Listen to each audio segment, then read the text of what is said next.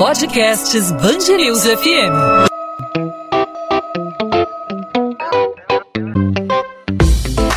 Dois às 20, com Maurício Bastos e Luana Bernardes. O governador do Rio está positivo para a Covid-19. Desde sexta-feira não venho me sentindo bem e pedi para que fosse feito o teste. Tive febre, dor de garganta, perda de olfato, Graças a Deus estou me sentindo bem, continuarei trabalhando aqui do Palácio Laranjeira, mantendo as restrições e as recomendações médicas. A infecção da autoridade máxima fluminense traz um alerta para a pandemia do coronavírus. Ninguém está distante da doença. Mesmo com todos os cuidados e alertando a população sobre a importância do isolamento e prorrogando a quarentena até o fim do mês, Witzel foi contaminado pela Covid-19. O governador explicou que, apesar do diagnóstico, se sente bem e que vai continuar exercendo funções do Palácio Laranjeiras, onde está de quarentena. Diante do diagnóstico, outro alerta: mesmo com todos os cuidados, é possível ser contaminado. Para falar sobre esse assunto, hoje conosco, aqui no podcast 2 às 20, na Band News FM, infectologista José Antônio Posa. Doutor José Antônio, obrigado por aceitar nosso convite. Seja bem-vindo à Band News FM. Eu que agradeço o convite e fico feliz por poder ajudar. Doutor José Posa, qual é o recado que é transmitido à população após esse anúncio? Nesta terça-feira, o governador Wilson Witzel foi às redes sociais, ele se apresentou no Palácio Laranjeiras, a residência oficial do governo do estado, com o semblante um pouco abatido, falando, admitindo que foi é, contagiado, foi contaminado pelo coronavírus. Qual o recado que essa mensagem do governador transmite para todos nós que somos cidadãos do estado do Rio de Janeiro, cidadãos brasileiros? É, eu acho que esse diagnóstico do governador é um símbolo de que, mesmo às vezes, a gente tomando os cuidados necessários, é, a gente pode falhar em algum momento. É, o governador está sempre assessorado pelo secretário estadual de saúde, Edmar, é, até o vice-governador também tem um contato próximo, é, e todos provavelmente até sob orientação do secretário de saúde, de vários especialistas, acredito que eles estavam tomando os cuidados necessários. Mas a, a, a gente nota a importância de sempre lembrar de lavagem de mão, de proteção, porque provavelmente em um momento simples de descuido, foi um momento em que o governador se, se contaminou e, e a gente vê que é uma doença que não, que ela não, não se preocupa com classe social, não se preocupa com posto, não se preocupa com profissão. Então a gente vê profissional de saúde contaminado, governador contaminado, profissional é, é, é, de limpeza, é, pessoas desempregadas, todo mundo está se contaminando. Ou seja, doutor, é, o cuidado tem que estar sempre presente. É claro que às vezes tem um momento ali de descuido da pessoa, mas a pessoa deve estar sempre alerta. Quer dizer, seja no mercado, na rua, em área aberta, em área é, vazia, tem que estar sempre esse alerta, pelo, pelo menos por enquanto, né? É perfeito, porque uma coisa é você se infectar, talvez, por um descuido. Foi um momento, infelizmente, que você esqueceu de uma proteção, de lavar a mão, de, de tossir de uma forma correta. Outra coisa é você se infectar por não estar tomando esses cuidados, por estar saindo na rua sem necessidade, é, é, se aglomerando. É, então, assim, a gente tem que, pelo menos, ter a nossa consciência é, é, bem tranquila em matéria de nossa autoproteção. Se for por um momento de descuido, é uma coisa. Agora, se a gente procurar a doença, aí é outra coisa completamente diferente. Bom, doutor José Pós, a gente acompanha no noticiário as últimas informações a respeito dos investimentos que têm sido feitos de maneira urgente para o combate, para o controle da Covid-19, muitos estados aí estão correndo contra o tempo para equipar seus hospitais, para construir, para levantar os hospitais de campanha. 90% da UTI, por exemplo, do hospital de referência para a Covid-19 tem essa lotação é, completa, né? 90% da UTI ocupada no principal hospital de referência no Rio de Janeiro. Ah, o senhor acredita que em quanto tempo a gente vai passar por uma situação complicada, vide a curva de casos e de óbitos que cada vez cresce mais? É, eu acho que, infelizmente, esse momento de sobrecarga maior do serviço de saúde está próximo de acontecer. Porque, na verdade, a gente tem alguns problemas. A gente já tem uma rede de saúde que vem sofrendo, principalmente a rede pública, né?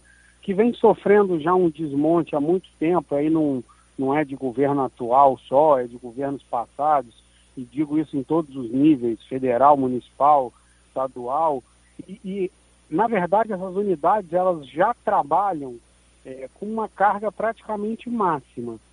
E justamente esse hospital, é, que eu não sei se é o que você está querendo dizer, que é o Ronaldo Gazola, que é um hospital é, que foi criado especificamente, ele foi, é, na verdade, ele virou um destino para esses pacientes com coronavírus. Então, a partir do momento que o hospital que a gente tem para ser retaguarda já está com 90% de ocupação, é, isso provavelmente os outros hospitais da rede já transferiram esses pacientes para lá, justamente para ter um desafogo.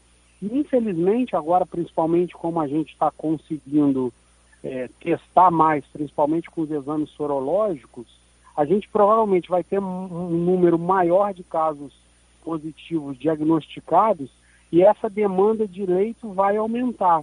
Por isso que os especialistas vêm brigando tanto com essa questão do isolamento social, porque a ideia não é evitar que as pessoas se infectem. Isso provavelmente, invariavelmente, vai acontecer em algum momento. O que a gente quer com o isolamento social é só que as pessoas não se infectem todas ao mesmo tempo. Porque se isso acontecer, aí realmente nenhuma estrutura médica do mundo consegue dar conta. A gente já viu isso na Itália, já viu na Espanha, está vendo agora nos Estados Unidos. Então, assim, quanto mais a gente conseguir, tanto com medidas de isolamento, quanto medidas de conscientização, quanto mais a gente conseguir é, retardar essa quantidade de infecção, a gente vai conseguir se preparar melhor para atender essas pessoas. Ou seja, né, doutor, é uma corrida contra o tempo, pelo menos até a inauguração aí de hospitais de campanha importantes aqui no Rio de Janeiro, como o do Rio Centro e do Maracanã, né? Isso aí, quanto mais, a, até a ideia justamente de fazer esses hospitais é, de campanha é, é justamente porque a gente já sabe que a nossa estrutura hospitalar atual é, não sobre, não conseguiria suprir essa necessidade, essa demanda enorme que a gente tem.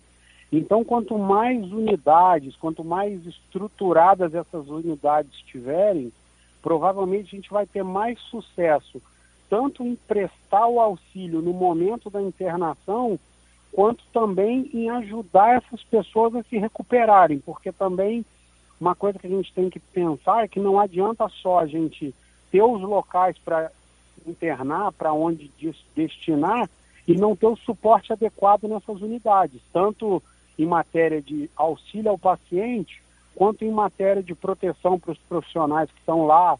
Então, assim, é, é uma conta complexa, mas é uma conta que todo mundo praticamente está fazendo agora, porque está tendo que se preparar para esses casos. Perfeito. Doutor José Posa, com a gente aqui na Band News FM, trazendo aí esclarecimentos, analisando qual o significado da mensagem transmitida pelo governador Wilson Witzel. Né? Ninguém está livre é, do contágio pelo coronavírus, por mais importante, por mais cuidados que a pessoa tenha. Né?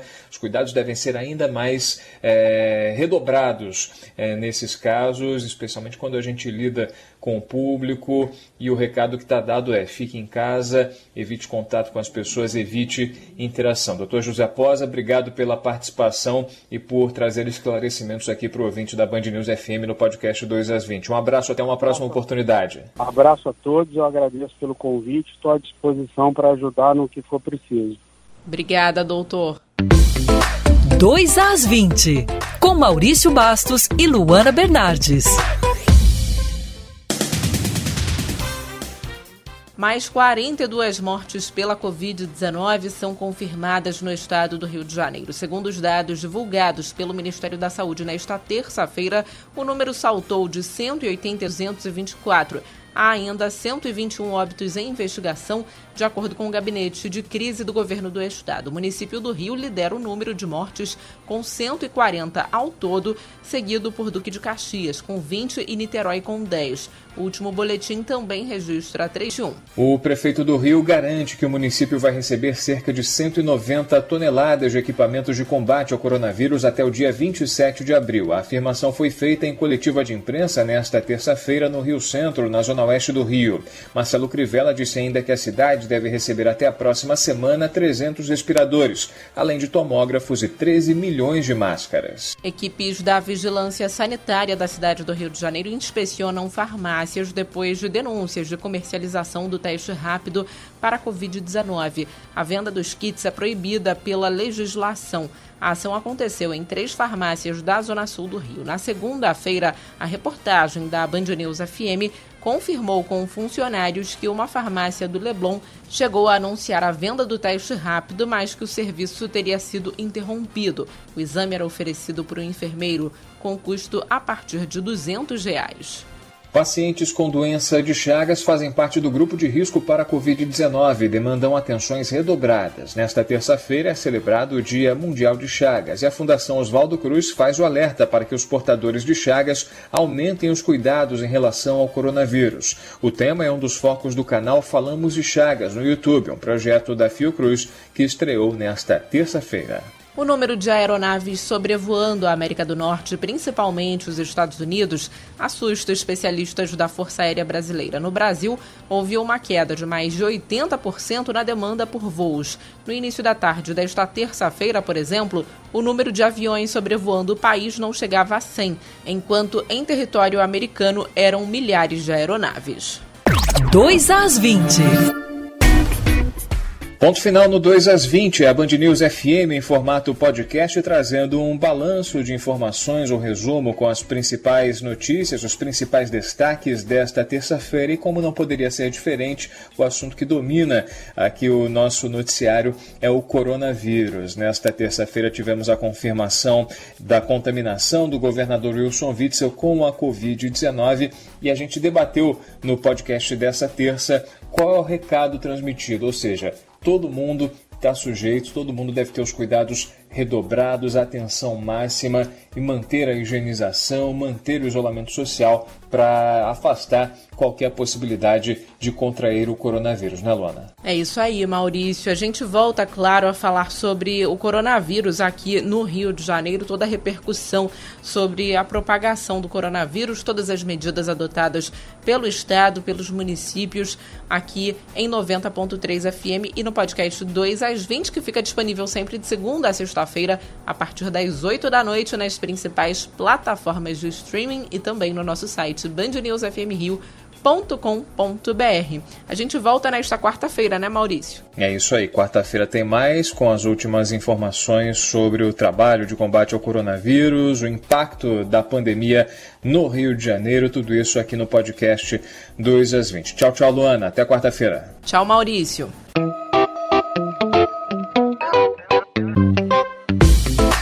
2 às 20, com Maurício Bastos e Luana Bernardes.